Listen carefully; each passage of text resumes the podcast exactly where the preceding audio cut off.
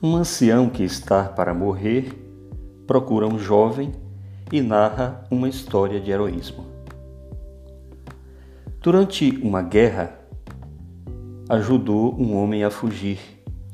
Deu-lhe abrigo, alimento e proteção.